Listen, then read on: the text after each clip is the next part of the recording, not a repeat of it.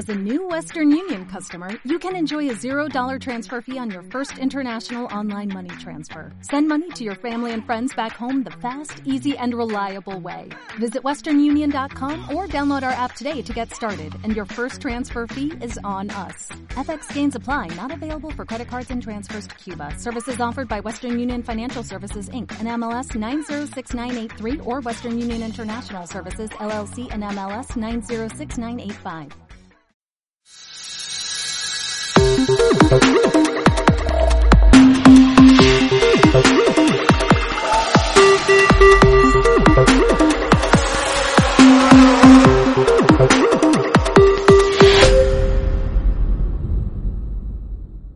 ¿Qué tal, amigos del ocio? ¿Cómo estáis? Saludos de Fran Ciudad. Bienvenidos un programa más a Ocio 2.0. Ya sabéis, este programa en el que os recomendamos tanto David como yo, pues todo lo que vemos en series, películas, jugamos a videojuegos y demás cacharritos tecnológicos que pasan por nuestras manos. Bueno, ya habéis visto por el título que yo esta semana os traigo la recomendación de otro videojuego y en este caso, pues, ya sabéis, es eh, Resident Evil 3 Remake.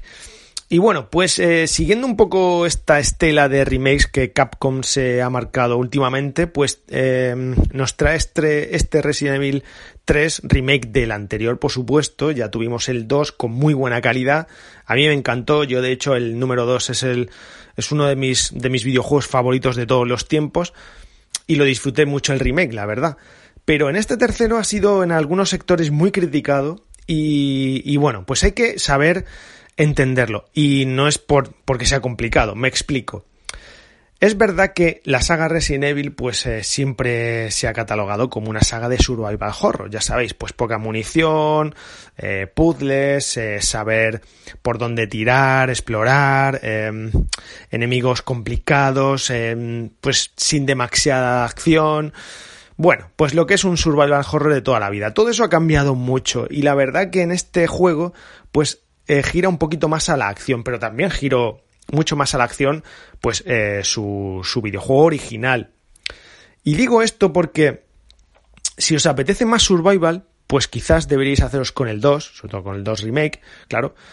Pero si os apetece acción, con este lo vais a disfrutar muchísimo más. Y hay mucha tensión, hay mucha acción, no demasiada, pero sí que hay acción, hay más munición, pero sigue estando ese género detrás que es el survival que se ha catalogado siempre Resident Evil. Yo creo que las cuatro primeras entregas siguen teniendo muchísimo, muchísimo nivel y siguen siendo su, survival horror. Quizás ya con la quinta eh, giró más, mucho más a la acción. Eh, se vio un giro también un poco en la cuarta y demás. Pero bueno, no me voy a meter en una valoración de la saga, sino sobre todo en este 3 remake que aunque haya girado a la acción es súper disfrutable.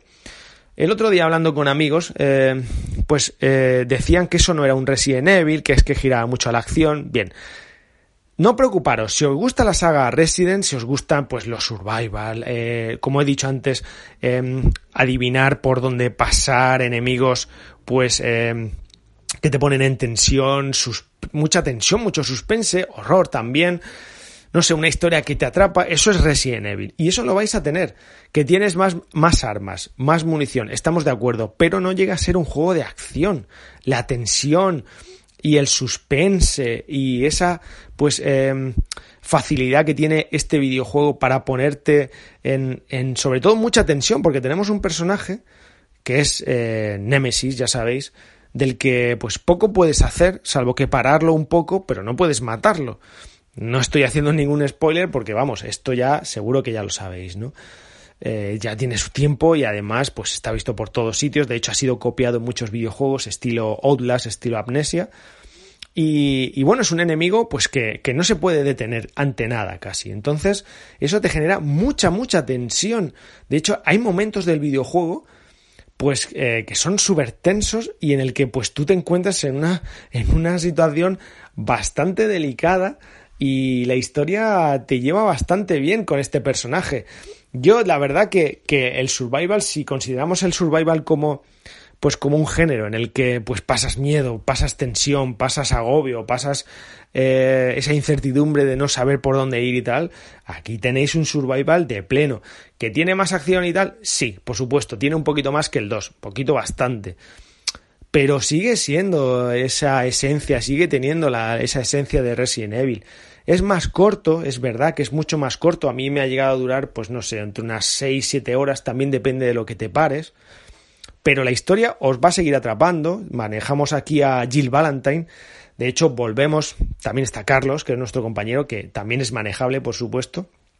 Pero volvemos a Raccoon City, y bueno, simplemente comentaros pues que visitaremos escenarios mitiquísimos como por ejemplo la comisaría, pasaremos por las alcantarillas y bueno, tenemos muchos personajes que nos irán contando la historia de una trama que al final se desenvuelve muy bien, es una historia que te lleva pues eh, de la mano y es un argumento que pues hombre, que sin ser súper profundo, pero sí tiene que ver con la, con la corporación Umbrella, con todo lo que ha pasado en esa ciudad, y la verdad que, es bastante, bastante interesante.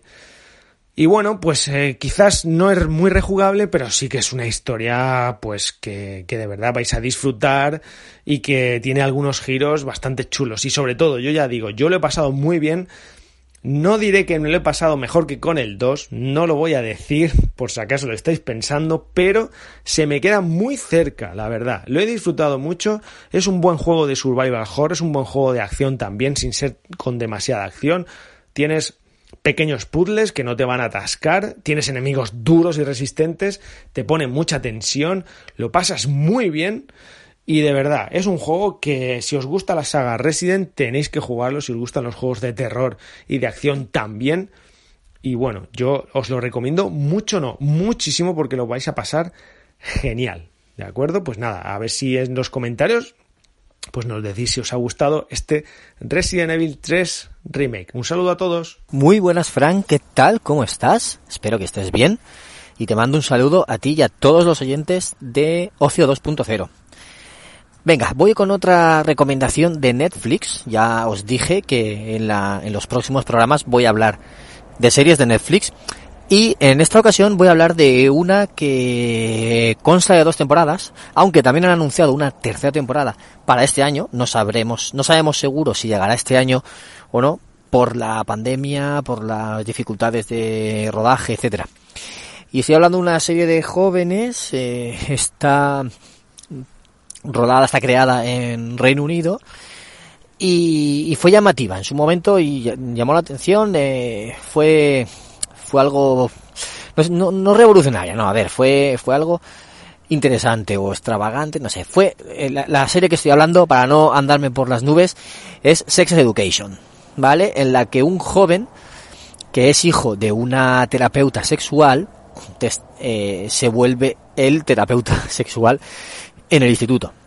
Porque de tanto oír las sesiones de su madre con, con sus pacientes, de tanto escuchar las conversaciones, pues eh, acaba aprendiendo y sabe lo que hay que hacer en, en muchos momentos. No en todos, puesto que le falta experiencia, pero sí en muchos. ¿Y por qué digo que le falta experiencia? Pues porque es virgen. Es virgen, es, esto es así. Y eso es una de las eh, de las dicotomías del, de la serie, digamos.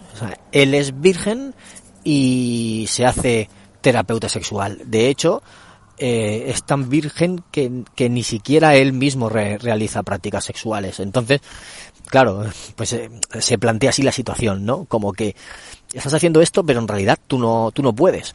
Esto se explica muy al principio, o sea que es, es también un, un leitmotiv de la, de la serie, no es, no es ningún destripe, ¿vale? y básicamente te está contando cómo él se relaciona con el instituto, con los compañeros de instituto. Que tiene? ¿16 años? Sí, tiene 16 años y eh, pues se supone que es el año del despertar sexual pues de todos los amigos, compañeros de clase, etcétera. Y, y él se siente cómodo siendo el chico al fondo de la clase que nadie se da cuenta de que él está ahí. Él se siente cómodo en la sombra, detrás, sin llamar la atención y sin destacar para nada. No le gusta destacar, no es nadie eh, extrovertido ni dicharachero en absoluto. Es muy tímido y se encierra en sí mismo y en su amigo, en su mejor amigo, y, avanza un poco más de ahí. No, no tiene tampoco un grupo grande de, amigos o de compañeros o un grupo con el que quedar, no. Es más bien encerrado en sí mismo y, y sus cosas, ¿no? Sus cosas, sus cosas de adolescente. Y se, se le plantea esta situación que, claro, una chica popular del instituto, que no es de las populares, a ver, para que sepáis un poquito los que estéis acostumbrados a las, no, tribus, pero a los roles que hay en el instituto, pues están las populares pijas, digamos, que en América serían las animadoras, pues aquí es otra, es una popular rebelde, de las típicas rebeldes que, que no quieren, o sea, que, que llaman la atención sin querer, ¿vale? Pues esta chica, que, que es guapa y es llamativa y le, le intimida, pues se entera de, de que es capaz de hacer esto antes de que él mismo se diera cuenta de lo que era capaz y le propone montar una, una consulta, una consulta de terapia. Entonces ella le gestiona las citas, ella habla con la gente, ella se encarga de llevarlos a, al lugar donde tienen que hacer las, las terapias y él las realiza y entonces se reparten el dinero y así se sacan un dinero extra. Y claro, pues el planteamiento es bastante interesante y es bastante eh, entretenido. Y claro, pues te, cada capítulo trata algo sobre, sobre la sexualidad. en unos programas toca un tema, en otros programas otro, pues en uno puede ser una práctica en concreto, en otro puede ser una enfermedad eh, de, transmisión sexual o varias cosas así, o pues algunas prácticas, algunas costumbres, trata varios temas. Entonces durante las dos temporadas, a la, a la vez que va educando eh, sexualmente a los, a los espectadores, pues también te va contando cómo evolucionan estos jóvenes y cómo van creciendo en un mundo en el que se, se empiezan a, hacer adultos casi sin darse cuenta y tienen que aprender a desenvolverse en este mundo. Así que esta es mi recomendación y aquí os dejo eh, esta, este título, esta serie. Y lo dicho, si os gusta, si la habéis visto o la conocéis, pues espero que, que me comentéis a ver qué os parece y quedo a la, a la espera pues de comentarios y, y demás sugerencias. Así que aquí despido el programa, un saludo a todos, se despide Bernie y nos vemos en un próximo episodio. Adiós.